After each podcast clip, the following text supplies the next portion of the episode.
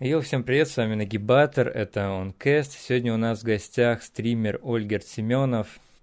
Привет, Я Ольгерт. не только лишь стример, А, я много кто еще. мгм. Так, мы об этом сейчас тоже поговорим. А, Для начала, чтобы зрители понимали, кто у нас сегодня в гостях, расскажи немного про свои взгляды политические, экономические, на жизнь. Я придерживаюсь э, имперских, патриотических, правых, консервативных взглядов. Вообще, меня тяжело отнести себя к какой-то идеологии конкретной, потому что мы живем в такую эпоху, когда, скажем так, диктат каких-то конкретных, четко оформленных идеологий кончился, и э, каждый человек, э, политически активный человек, политически сознательный, он, в общем, выбирает для себя те идеологемы, которые ему нравятся. И, по сути дела, каждый сегодня для себя сам создает свою идеологию. Итак, политически я консерватор, я сторонник традиционных ценностей, я сторонник сильной государственности, сильной авторитарной власти, сильной армии, э, большой ставки на церковь, на традиционную духовность. Во внешней политике я милитарист, экспансионист, самый настоящий, вообще самый махровый имперец. Экономических взглядов каких-либо у меня вообще нет, абсолютно. Мгм. Я стараюсь не лезть в ту сферу, которая мне не интересна, даже если это модно. И э, вот, в общем-то, и все. Я абсолютный сторонник специальной военной операции на Украине и считаю, что отношение к этой операции является сейчас лучшим маркером свой-чужой. Гораздо лучше устаревших э, дихотомий вроде левый-правый, социалист-капиталист и Мгм. так далее. Мне кажется, это уже устарело. Согласен. всё, это все, что я могу сказать. А Вот по поводу твоей деятельности, чем ты занимаешься помимо стримов? Расскажи подробнее. У меня есть парочка коммерческих проектов. э, Также я веду политический телеграм-канал. Вот скоро будет уже 16 тысяч подписчиков. Мгм. Уверенно к этому идем. А, За короткое время причем. Я надеюсь, что дойду до 50 как минимум тысяч подписчиков за ближайшие месяцы. Еще у меня есть паблик почти на 30 тысяч подписчиков, тоже политический. И Мгм. пока что, пока что горизонты моей деятельности таковы. Вскоре Мгм. я их раздвину по полной программе, но на данный момент вот. А какие у тебя планы по, по деятельности, если не секрет? Совершенно космические, но об этом потом. Мгм. Окей. А Я, когда готовился к подкасту, я наткнулся просто в поиске, загуглив твое имя, я наткнулся на некоторые статьи про тебя и, значит, поддержку ЛГБТ и фотографии в женском образе, скажем так.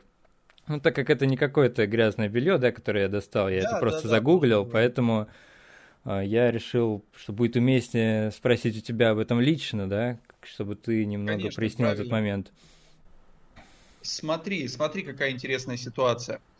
А, Я долгое время молчал насчет э, того компромата, якобы, который про меня распространяют. Долгое время я эту тему излишне не мусолил, не хотел оправдываться перед людьми, потому что, ну, мне казалось, что и так очевидно, что это является некой, некий такой фейковый поток грязи, поток черного пиара, и мне казалось, что объяснять тут как бы и нечего.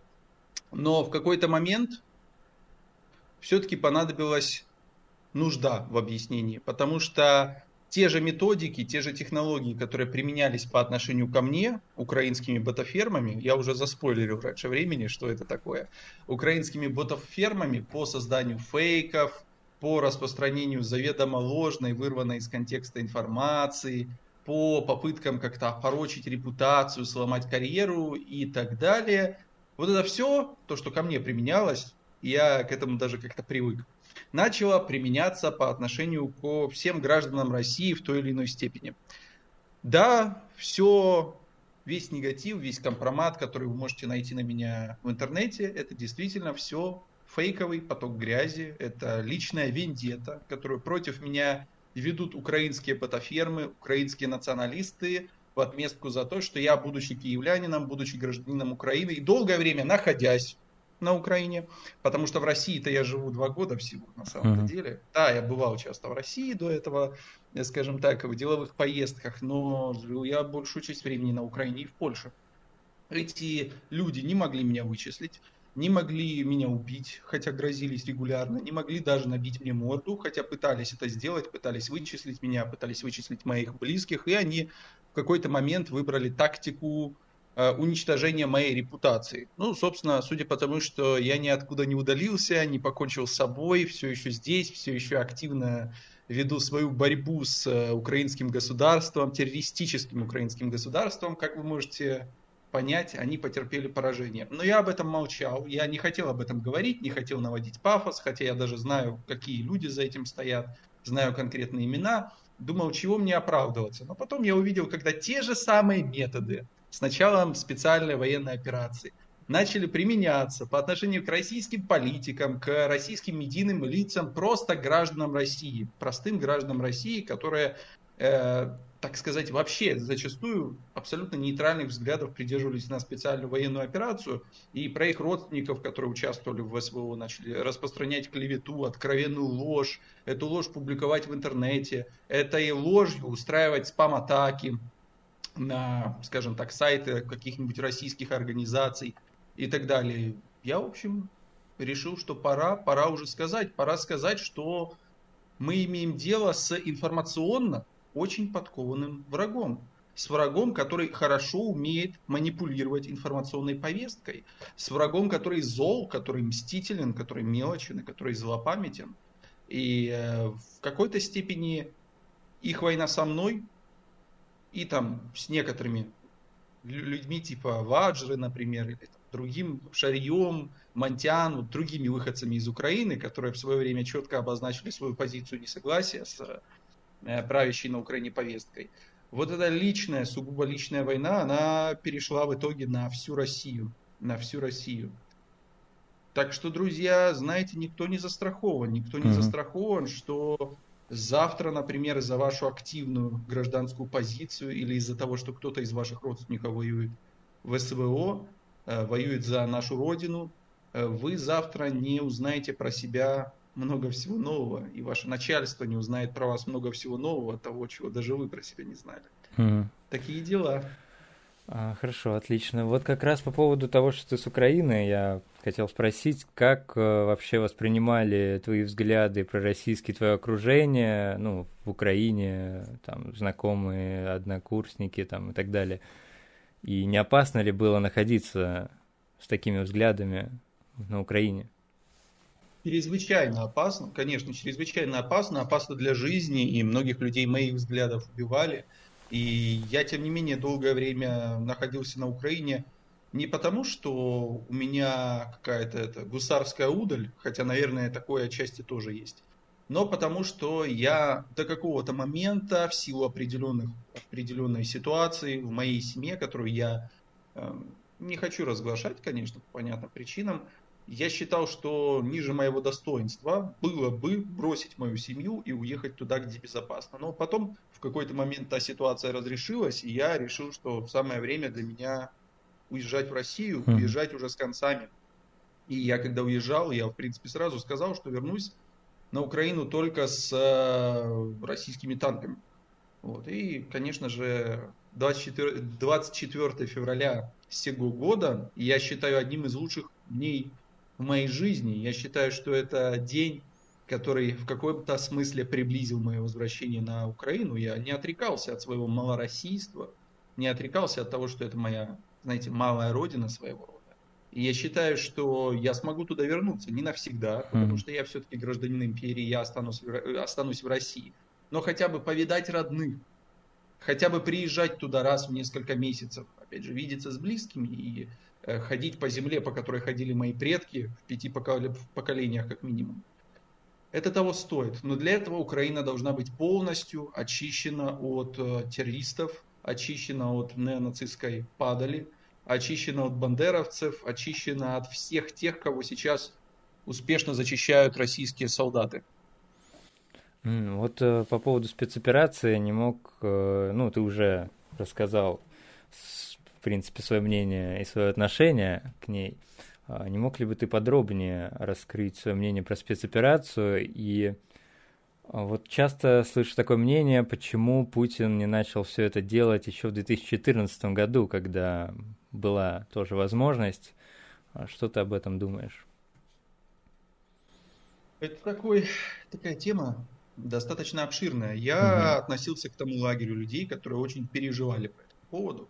Я переживал вдвойне, опять же, в силу того, что я был гражданином Украины, до сих пор до юра им остаюсь.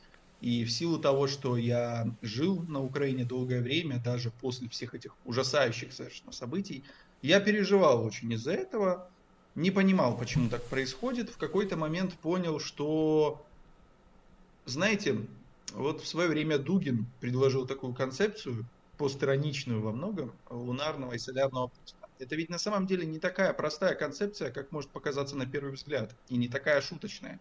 Любая власть в наше время, она, к сожалению, не абсолютистская. Она редко когда замыкается на волю одного человека. Она вынуждена учитывать альтернативные центры силы. Любая власть, даже в такой авторитарной стране, как Россия. И в России существовал клан, определенный клан политиков, сохранявших свою власть с 90-х годов обставивших Путина, окруживших его и во многом определявших э, прежде всего экономическую и во вторую очередь внешнюю и внутреннюю политику России. Ну, знаете, можно называть их системными либералами, э, либеральной башней Кремля, партией страха, как вот Илья Янсен э, прекрасная, прекрасную формулировку предложил, я ее всячески поддерживаю и продвигаю. Это люди, которые видят Россию, если не частью западного либерального глобального мира, то, по крайней мере, некой страной, которая может с этим глобальным миром эффективно взаимодействовать, извлекая из этого некую экономическую пользу. Ну, экономическую пользу прежде всего не для граждан России, а для представителей вот этого пресловутого клана. Это клан людей, которые, начиная с 90-х годов, усиленно мечтают о том, чтобы войти в мировую элиту в мировую бизнес-элиту, финансовую элиту, политическую элиту, чтобы стать частью э, западного вот этого такого золотого миллиарда, как левые любят говорить. Эти люди во многом потеряли свои позиции с приходом Путина к власти. Они потеряли свои позиции еще сильнее после 2008 года. И еще сильнее они потеряли позиции после 2014 года. Короче говоря, после всех потрясений, после всех свидетельств того, что Россию и российскую элиту никто в этом золотом миллиарде не ждет, эти люди постепенно свою позицию теряли. Сейчас я считаю, что они потеряли ее практически окончательно, но все-таки эхо их настроений, эхо их влияния осталось. Они в какой-то степени еще могут определять наш дискурс, дискурс нашей страны, ее политику. И эти люди победили по итогам 2014 года, когда получилось, что, когда оказалось, что не получится создать проект Новороссия в границах исторической Новороссии, что российским агентам влияния удалось закрепиться только в Луганске и в Донецке. Вот после этого они взяли власть, они взяли Путина в оборот э, через Суркова, и они сказали, так, все хорошо, мы, мы тоже имперцы, на самом деле, мы тоже имперцы, мы тоже хотим великую Россию, все такое, но давайте все-таки мы не будем сжигать мосты, которые связывают нас с Западом. Давайте все-таки мы попытаемся решить проблему Украины, действительно попытаемся, но дипломатическими, компромиссными путями. Вот смотрите, у нас не получилось взять всю Новороссию. Хорошо, не страшно. Зато мы нанесли чудовищные потери украинской армии, тогдашней совершенно небоеспособной. Зато у нас есть э, нерешительный и такой вертлявый Порошенко. Как бы нерешительный, как бы вертлявый, как тогда казалось многим. Потому что Порошенко это человек, скажем так, имеющий обширные связи в рядах российской элиты. Его многие там знают, его Путин лично очень хорошо знает. У него была репутация такого человека, который, от которого больше дыма, чем огня который разжигает страсти, разжигает пафос, но быстро сдается. Вот у нас есть Порошенко, есть Минские соглашения. Минские соглашения действительно были составлены полностью с учетом интересов России. Действительно это так.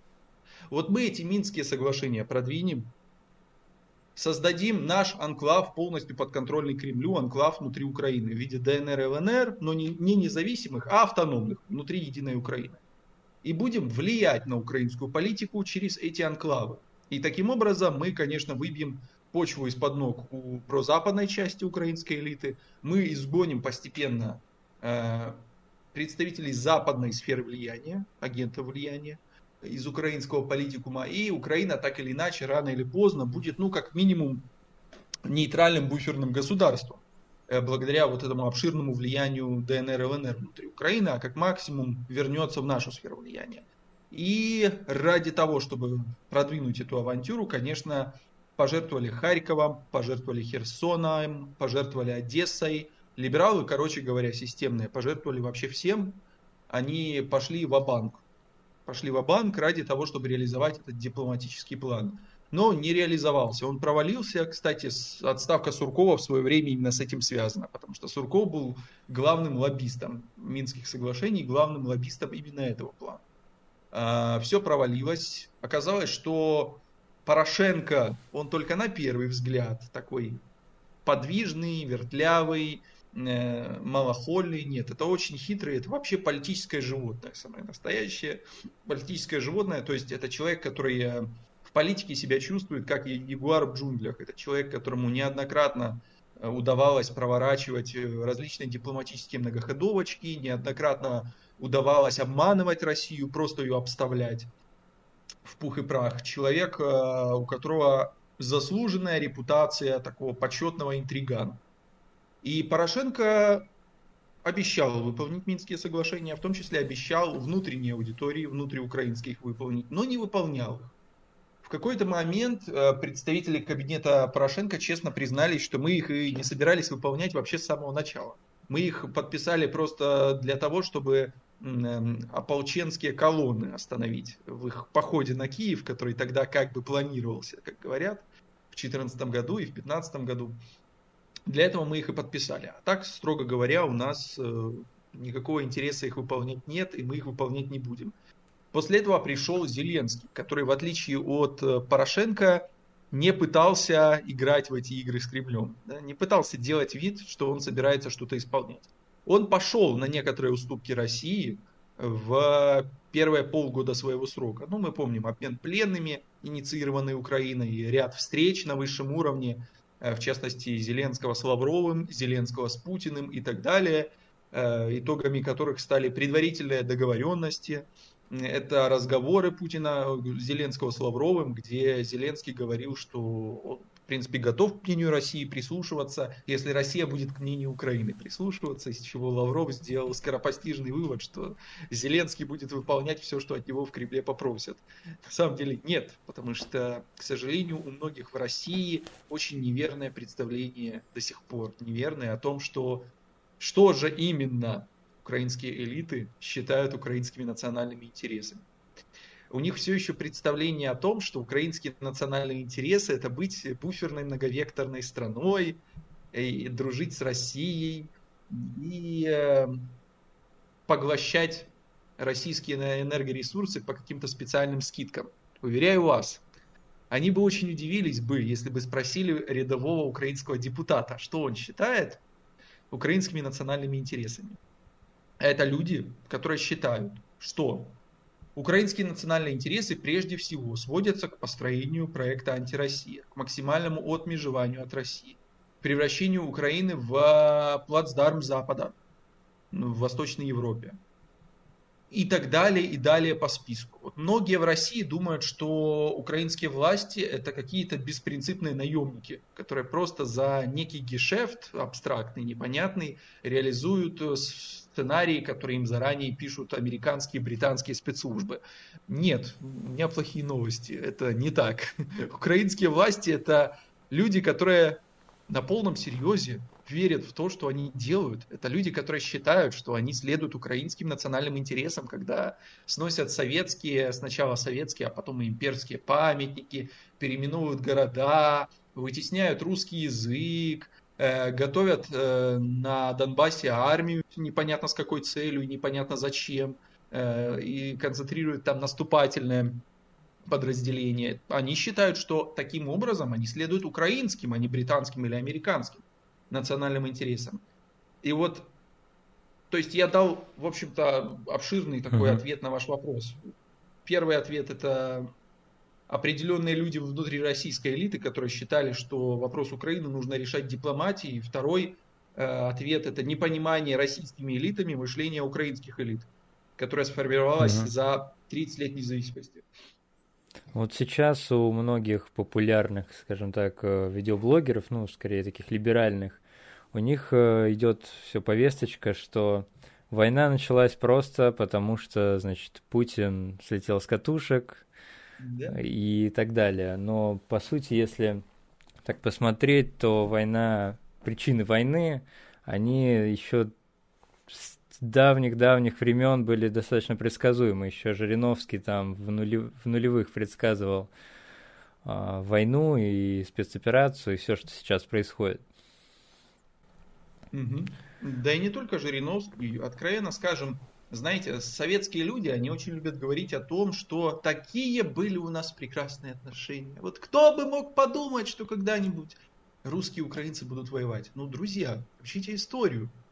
Украина всегда в определенные исторические периоды пыталась оторваться от России, как любая имперская окраина. Это вообще нормальное поведение имперской окраины, особенно южной. Время от времени делать попытки оторваться от метрополии.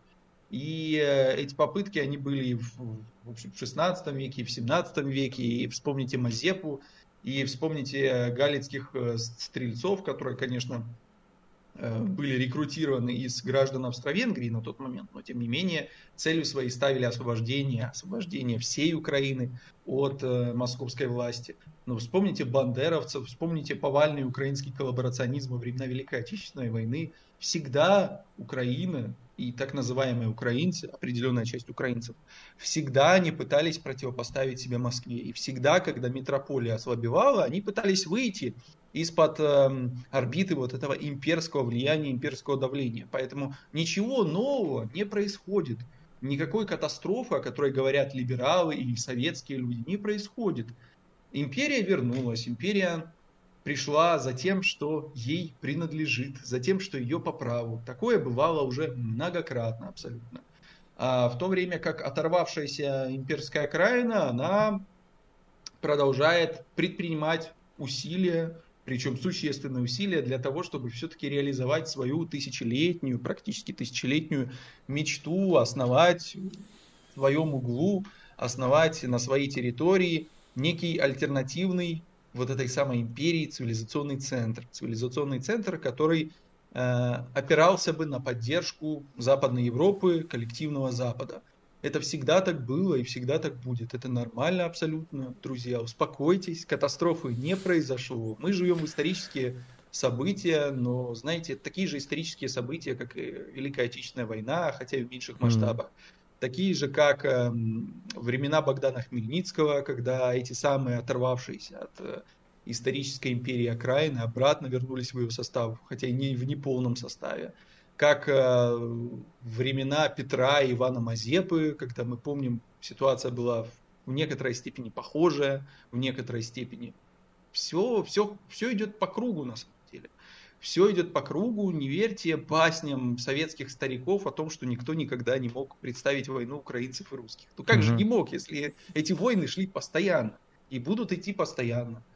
Да и все. Хотя я считаю, что задача наших интеллектуалов задача нашей власти осмыслить вот этот феномен украинства, осмыслить его и сделать так, чтобы все-таки застолбить Украину за нами уже навсегда. Или, по крайней мере, на ближайшие 100-200 лет. Mm-hmm.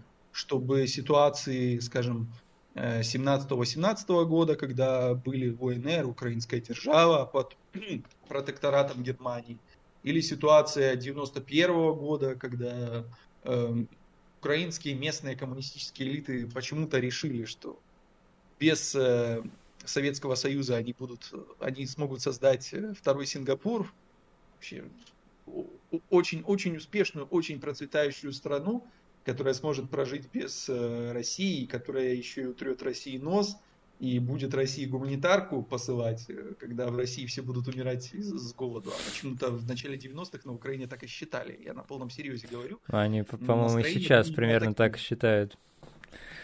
Да, так это всегда было, вы поймите, это всегда было. Это спесивость, свойственная значительной части населения Украины. Это самостийничество, это все было всегда, ничего нового не никакой катастрофы не произошло. Мы просто сейчас вернем то, что наше, вернем. Угу. И все будет хорошо, и снова воцарится на долгие годы мир на Украине. Для этого нужно просто уничтожить, скажем так, те силы, а то меня уже забанили на YouTube за э, призывы кого-то там уничтожать, ликвидировать те силы, которые повели Украину по ложному, самоубийственному и убийственному mm-hmm. для России пути. И все будет, все будет прекрасно, я вас уверяю. Мы будем жить еще лучше, чем жили до специальной военной операции. Я в этом абсолютно убежден. Вообще грядут великие времена. Времена, когда Россия вернулась, когда Россия снова подала голос, когда Россия снова заставляет мир с собой считаться. Поэтому а... я не понимаю падочных настроений. Угу. Ну, с либералами все понятно, знаете, либералы это некие такие слабые особи нашей стаи, нашего стада. Это вот, знаете, в любой стае, неважно, человеческая это стая или животная стая, там есть какой-то набор слабых особей. Особей, которые немножко не тянут.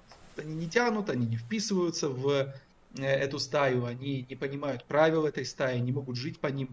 Э, им жизнь кажется слишком сложной. И они ищут утешение в различных расслабляющих э, способах вести себя, либо в случае с людьми в различных расслабляющих таких эскапистских идеологиях, таких как либерализм, либертарианство, анархизм. Они пытаются уйти от реальности, но реальность их беспощадно догоняет и также беспощадно добивает. Либералы mm. это такие люди, они не вписываются в российское общество.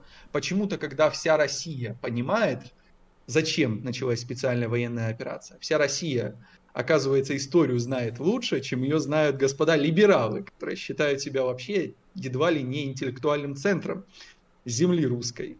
Вот почему-то все понимают, зачем все это происходит и для чего. А вот либералы почему-то не понимают. Это а... вопросы исключительно к либералам, а не Путину или к российскому народу. Согласен. А почему, по-твоему, а, российская машина пропаганды так отстает? И отстает ли она, по-твоему, вообще? То есть она украинцы отстает. сейчас так а, активизировались, куча фейков, скупили вообще все там возможные телеграм-каналы. Почему российская машина пропаганды да, ничего с этим не делает? Это есть. Я считаю, что я ничего нового сказать тут не могу. Просто люди, которые в России занимаются пропагандой, занимаются информационной политикой, они в какой-то момент очень сильно расслабились. Тут я ничего нового сказать не могу. Я считаю, что там, где у нас есть выбор между заговором, тупостью, кретинизмом, расслабленностью с другой. Вот я выбираю второе. Я считаю, что, подчеркиваю, люди, которые у нас этим должны были бы заниматься, они по какой-то причине расслабились. Они решили, что и так нормально, и так хорошо. Оно работает, как работает, ничего улучшать не mm. надо, ничего нового придумать не надо. Так и будет у нас Соловьев по телевизору с Киселевым, э, так и будет у нас Russia Today. Кстати, прекрасная на самом деле, прекрасная контора, которую я уважаю. Очень но этого мало. Вот в чем проблема. Этого мало. Российская пропаганда не работает на все сферы и все, все части нашего населения, все референтные группы, все возрастные группы. Вот не охватывает она их почему-то. А те, что охватывает, вот она их охватывает плохо, казалось. Это не катастрофа, подчеркиваю, просто когда происходят великие потрясения, вроде нынешнего, всплывают определенные технические недочеты нашего государственного аппарата, государственного механизма. Вот сейчас тоже всплыли определенные недочеты, связанные и с э, армией, в том числе, и с информационной политикой. Это нормально абсолютно. Ну, не бывает все идеально. Mm. Я уверен, что из того, что происходит, будут сделаны определенные выводы, и все это будет определенным образом исправлено. Потому что у России вплоть до 2016 года все было очень хорошо с пропагандой, с информационной политикой. Очень хорошо. И э, история с Крымом, история с Донбассом, все это было блестяще обыграно с пропагандистской точки зрения. Украине нечего было противопоставить этому. Mm. А сейчас мы видим ситуацию противоположную. Ну, бывает. Сейчас, После того, как кстати... победим Украину, исправим. Сейчас, кстати, вот все украинцы, они скупили каналы, посвященные Тисаку, и от его имени, так сказать, захайпились и начали лить просто тонны фейков и антирусскую какую-то пропаганду, хотя, ну, Тесак был такой русский националист, насколько я помню. А как ты вообще относишься к Тесаку и что ты об этом думаешь? Ну, я не одобряю, скажем так, э, идеологии, которая противоречит нашему уголовному кодексу. Я чту уголовный кодекс как mm-hmm. один известный киноперсонаж. Да, и, конечно, да, конечно, да. Но, как личность, в отрыве от его идеологии, в отрыве от его экстремистских замашек, как личность, я Тесака глубоко уважаю. Это пример настоящего повстанца против современного мира. Это пример того, каким, в принципе, должен быть русский человек. Хотя, конечно, для меня очень большой минус э, заключается в том, что Тесак не воевал на Донбассе, для меня это минус. Я считаю, что люди пассионарные, люди считающие, что им хватает физической силы с кем-то там бороться, хватает э, вот этого э, нрава бойцовского, они все-таки должны не кошмарить э, педофилов, прости господи, должны идти и действительно строить новый мир на фронте. Вместо того, чтобы часами зависать в качалках, раскачивать свою мускулатуру, непонятно зачем вообще, до сих пор не понимаю, зачем люди этим занимаются, ну, видно им интересно. И заниматься подобным ментальным и физическим анонизмом. Нет, они должны использовать свои таланты, использовать свои физические данные, которые, мы, которые им Богом даны. Это же как талант на самом деле. Быть физически сильным, физи, физически ловким человеком, это тоже талант своего. Они свой талант должны применять э, там, где он больше всего нужен.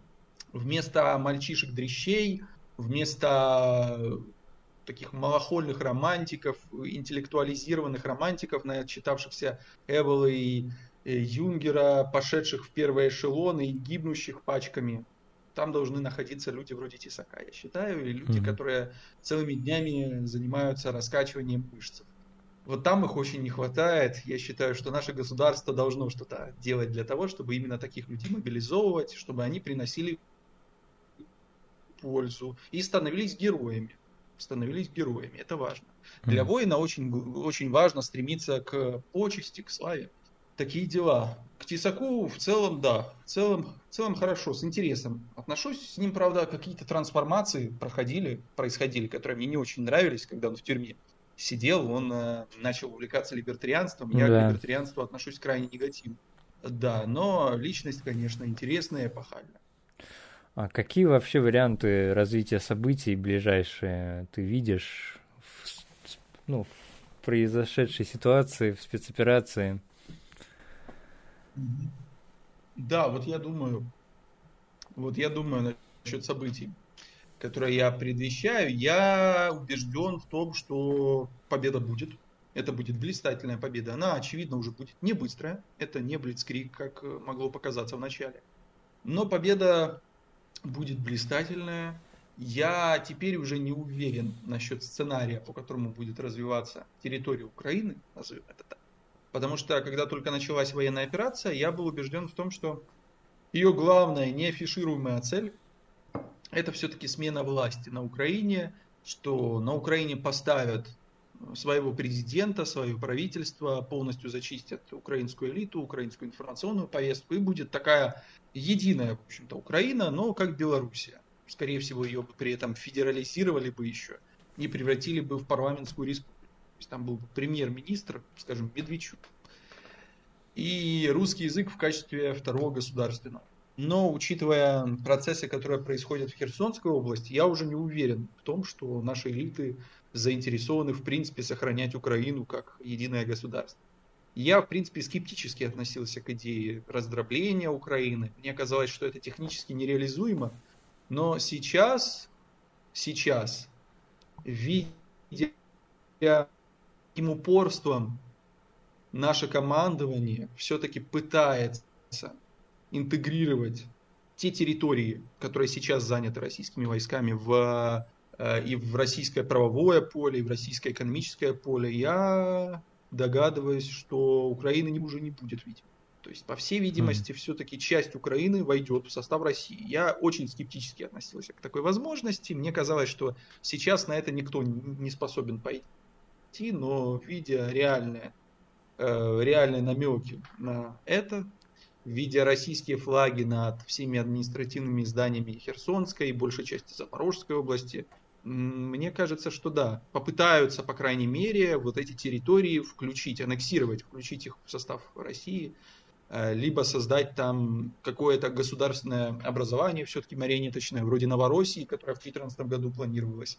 Что будет с остальной частью Украины, включая Киев, я не знаю, но я не верю в слив киевского направления, не верю. Мне кажется, это все инсинуации. Мне кажется довольно очевидным, что после уничтожения или нейтрализации, что в принципе почти одно и то же, донбасской группировки ВСУ, после этого будет вторая попытка взять Киев, и эта попытка уже будет успешная, потому что делаться все это будет уже по уму с новыми силами.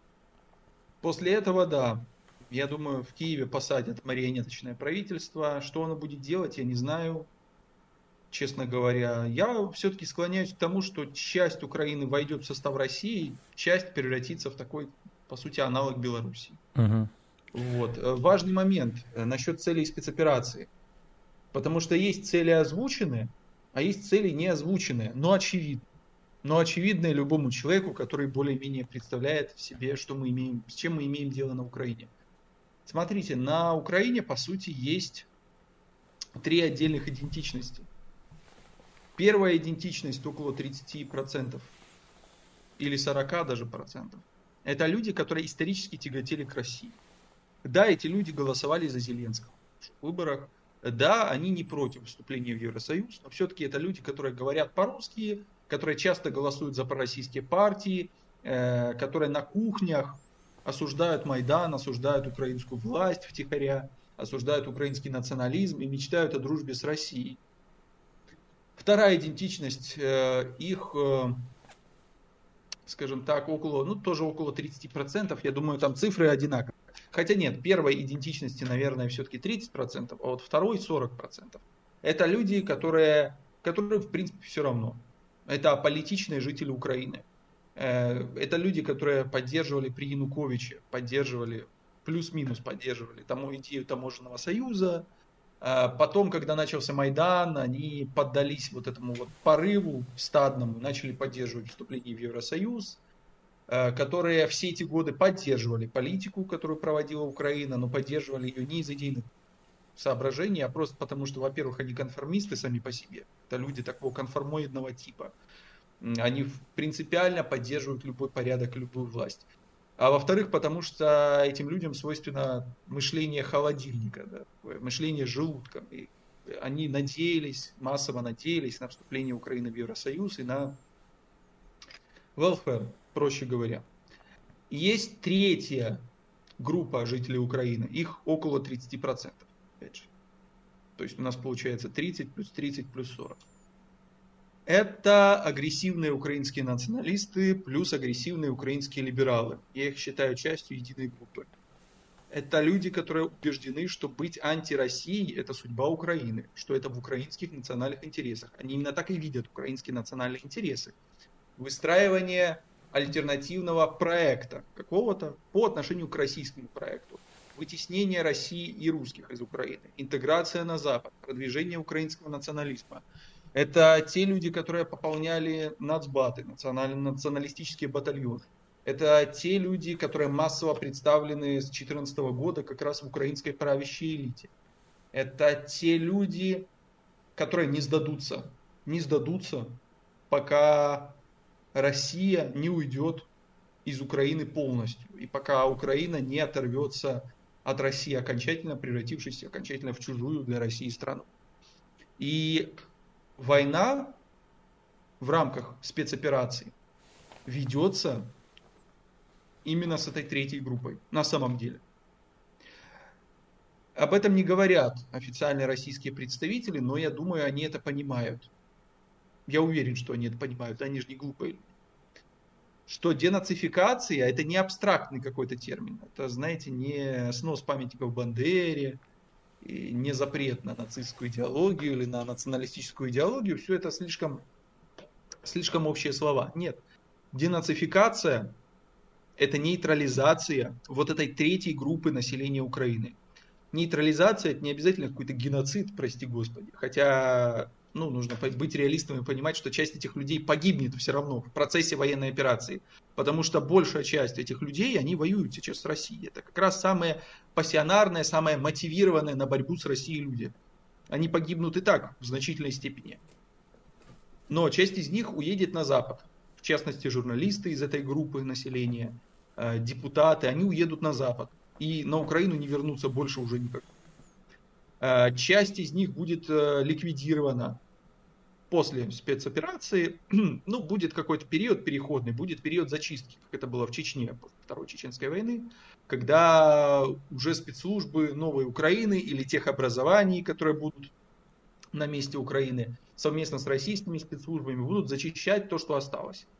И вот часть людей этих э, будет зачищена еще и во время этого процесса. То есть война ведется против этой, этих 30%, вот этой агрессивной, либерально-националистической, антироссийской, прозападной группы украинцев. И эта война на уничтожение, я не побоюсь этого слова, потому что до тех пор, пока эти люди будут рулить Украиной, а они рулят Украиной с 2014 года, они всегда имели влияние большое на Украину, потому что это очень пассионарная, это самая пассионарная часть украинского населения. Но с 2014 года вот это меньшинство агрессивное, оно фактически управляет Украиной. До тех пор, пока не будет зачищено, нейтрализовано это меньшинство, конечно, никакой пророссийской Украины не будет. надо понимать, надо быть реалистом. Но, в принципе, опыт зачистки вот этой прослойки уже есть в России. Потому что эта прослойка, она под влиянием идеологии украинства возникает с нуля. Э, как только ослабевает Россия, как только Украина отрывается от России, вот эта прослойка, она восстанавливается постепенно, постепенно, постепенно, а потом опять зачищается России. Потом, не дай бог, в случае еще чего, опять восстанавливается, восстанавливается, восстанавливается. То есть это круговой процесс, подчеркиваю, ничего нового России делать не придется. Россия сейчас делает все то же самое, что она делала при Алексее Тишайшем, при э, Петре Первом, при Екатерине Великой, э, при, при Сталине даже, прости господи. По сути дела, mm-hmm. ничего не меняется. Поэтому все спокойно, не мешайте русской армии делать э, ту работу, которую делали ее предки. А как ты смотришь на сближение России с Китаем? Сейчас тоже все вот эти либералы топят за то, что Китай от нас отвернется и так далее, но мы видим наоборот э, сближение, то, что Запад нас, можно сказать, толкает в объятия Китая. Как ты на это смотришь? Как э, неизбежность. Я никогда не был особым поклонником Китая, и я все-таки сторонник того, что Россия это, безусловно, часть европейской цивилизации, европейского мира, но э, я современную Европу считаю антиевропой. Современная Европа это не Европа, это антиевропейское образование, э, правят которым глобалисты люди, которые в принципе не признают европейскую идентичность, не признают идентичность европейских народов и любых других народов. Это люди, которые не признают культуру и идентичность вообще как таковую. Это либералы, это глобалисты, это общечеловеки, это навиопы в худшем смысле этого слова. Э, поэтому, конечно, с современной Европы никакой дружбы, никакого союза быть не может. Ровно как и с современными Соединенными Штатами. Поэтому, увы и ах, я бы хотел видеть э, российско-европейский глобальный союз. Очень хотел бы его видеть в будущем, но сейчас это нереально. Абсолютно мы видим, что глобалисты настроены крайне антироссийски и антиевропейски. Нужно понимать, что русские для глобалистов это такие же люди второго сорта, как и их местные, например, консерваторы и националисты. Вот они на них также смотрят, как на русских. Не надо считать, что глобалисты это принципиальные русофобы, что они ненавидят именно русских как народ. Отнюдь мы видели, что было во время штурма Белого дома американскими антиглобалистами, американскими правыми, как с этими людьми обращались, как с биомусором с ними обращались. Так же, как они сейчас э, призывают вытеснять русскую культуру и русских людей это все. Также они со своими американскими антиглобалистами обращались. То есть они не делят на самом деле. Это люди глубоко интернациональные, это не нацисты, потому что наша пропаганда, она вот излишне любит, любит педалировать эти советские мифы. Я, в принципе, понимаю, почему их педалируют, потому что ничего нового не придумали. А когда ничего нового не придумали, а нужно задействовать какие-то мифологические, культурологические концепции, приходится старое задействовать. Ну, бывает. Но в реальности, вот в реальной жизни, надо понимать, что это никакие не нацисты. Они не делят людей по национальному признаку. Для них такого не, не существует. Для них, в принципе, наций нет. Это общие человеки в самом поганом смысле этого слова. Э, но им все равно свойственно определенное вертикальное иерархическое мышление. Все равно свойственно, которое было свойственно, конечно, в том числе в значительной степени гитлеровским нацистам. Это тоже люди своего рода, которые делят мир на расу господ и расу рабов. Ну, если уж апеллировать к этим любимым антифашистским терминам. Просто для них раса господ – это глобалистские общечеловеки, они сами. Атеисты, либералы, сциентисты, эм, навиопы, проще говоря. Самый, самый такой аналог, ближайший к нам, это навиопы. Э, люди, которые избавились от старых традиционных коллективных идентичностей, от традиционных ценностей. А недочеловеки – это для них все остальные, те, кто не признают глобализм, не признают либерализм. Вот это для них просто низший сорт. Это люди, в сторону которых мерзко даже плевать. Неважно абсолютно, откуда эти люди. Из России, из Америки, из Германии, из Франции. Для них э, Люпен, Марин Люпен, глубоко мною уважаемая, это то же самое, что и Путин на самом деле. Они разницы не делают. Это для них вот такой французский Путин, который там возник во Франции, чтобы продвигать кошмарный путинизм путинизм равно антиглобализм в данном случае. Вот они разницы не делают, им плевать вообще, кто на каком языке говорит. Вот такая интересная штука получается. И, конечно, воюем мы именно с глобалистами, не с нацистами. Угу. Потому что украинский национализм это пешка, это определенная идеологическая, культурологическая пешка, которую глобалисты используют в своей большой игре, не более того. Конечно, это не война с нацизмом, не война с национализмом, это война с глобализмом. Так и будет ли сближение с Китаем все-таки? Что-то оно в этом уже идет, оно угу. уже идет. Я думаю, что грядет э, создание оборонительного альянса, некой альтернативы НАТО угу. со стороны России и Китая. Я в этом глубоко убежден. Я думаю, что э, начнется это после специальной военной операции, начнется это после либо на ее финальном этапе. Возможно, осенью, потому что до этого уже были инсайды о том, что Китай готовит спецоперацию аналогичную на Тайване осенью. Посмотрим, как все будет, но я думаю, что Китай, он перестрахуется, и он заключит оборонительный союз с Россией перед mm тем, как начинать какие-то активные действия в Тайване, если они будут, потому что их может и не быть. То, что такие действия есть в планах, это 100%, но их может и не быть. Например, Китай посмотрит на результаты СВО России на Украине и по каким-то своим параметрам сочтет, что Россия слишком многим для этого пожертвовала, что результаты неудовлетворительны. Подчеркиваю, неудовлетворительны с точки зрения китайской uh-huh. логики. Китайцы это торгаши, это торговцы, это гешефтмахеры. Это, конечно, не империалисты никакие. Тут надо понимать, это люди, которым нравится зарабатывать деньги, они в этом видят смысл жизни, смысл Китая, на данный момент это сплошное зарабатывание денег ради зарабатывания денег. Они сочтут, что невыгодно это, и могут передумать. Возможно, уже передумали, черт его знает. Но оборонительный союз, подчеркиваю, оборонительный, он будет в ближайшие годы заключен, это сто процентов. Я бы даже деньги на это поставил. Окей. Okay. Мы уже так подходим к концу. Расскажи, читаешь ли ты книги и мог ли бы ты посоветовать какие-то книги нашим зрителям?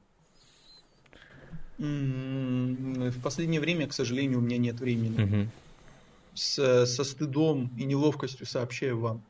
В последнее время я все чаще и чаще смотрю фильмы, я все чаще и чаще читаю публицистические источники, э, слушаю лекции на различные темы, на свои темы. В общем, я достаточно системно подхожу к самообразованию, но э, я все-таки сторонник того, что эпоха книг, она не то чтобы подходит к концу, но, скажем так, книги, они нивелировались очень сильно за последние uh-huh. 20 лет. Я сейчас имею в виду не только и не столько художественную литературу. Художественная литература всегда будет жить.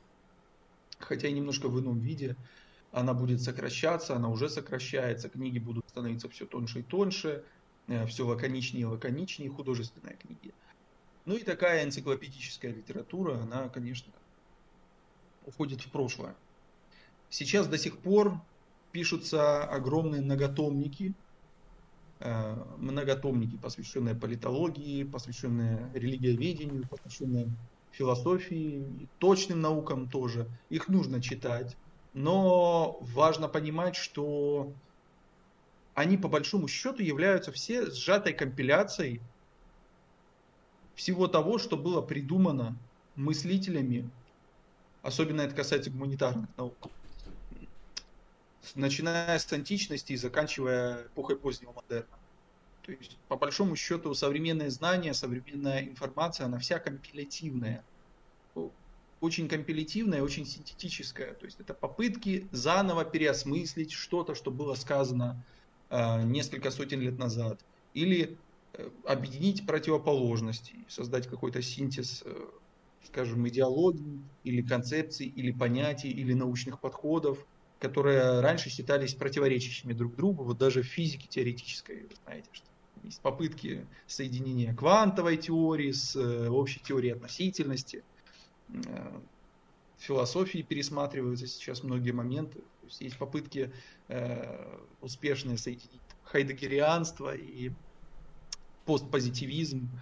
Вот, и да, это, это, это все, эти все эксперименты превратились в так называемый объектно-ориентированный патологию, ну и так далее и тому подобное. Все, что мы видим сейчас в книгах, в литературе, в э, искусстве в значительной степени, это переосмысление и компиляция. Это надо просто учитывать. И э, я в этом плане, конечно, не склонен переоценивать значение книг и значение классики, честно говоря. Mm.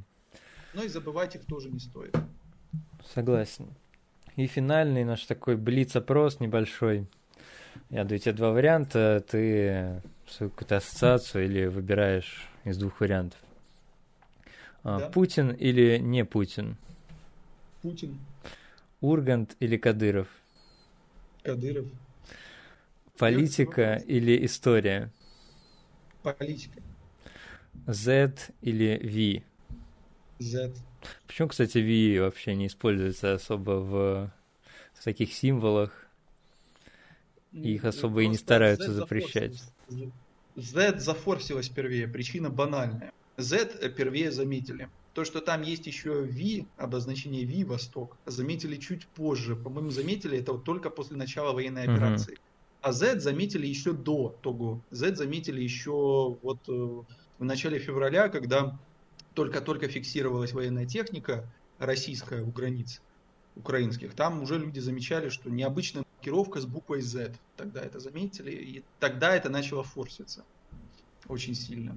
Еще тогда, но не, это, конечно, не обрело такую популярность, потому что никто не понимал, что это значит, что это за маркировка такая. Что-то загадочное, что это значит непонятно. Mm-hmm. А потом в первый день э, спецоперации, конечно, всем все стало ясно, и букву Z, как первую обнаружившуюся, да, ее превратили в такой символ русской военной мощи. Ну и слава богу, буква Z очень красиво, кстати, выглядит. Очень красиво, она похожа на крюк, похожа mm-hmm. на э, что-то такое острое, агрессивное в хорошем смысле этого слова. V не так выглядит красиво, мне кажется. Хотя V ассоциируется с победой, но все-таки не так. Z, Z с ну, художественной да. как-то точки зрения эстетической мне больше нравится. Ну, мы уже будем заканчивать. Спасибо, что пришел. Угу. Удачи тебе в твоих проектах, Приходите стримах. на стрим, на стрим угу. ко мне. Приходите. Конечно. Обязательно придем. Все. Всем пока.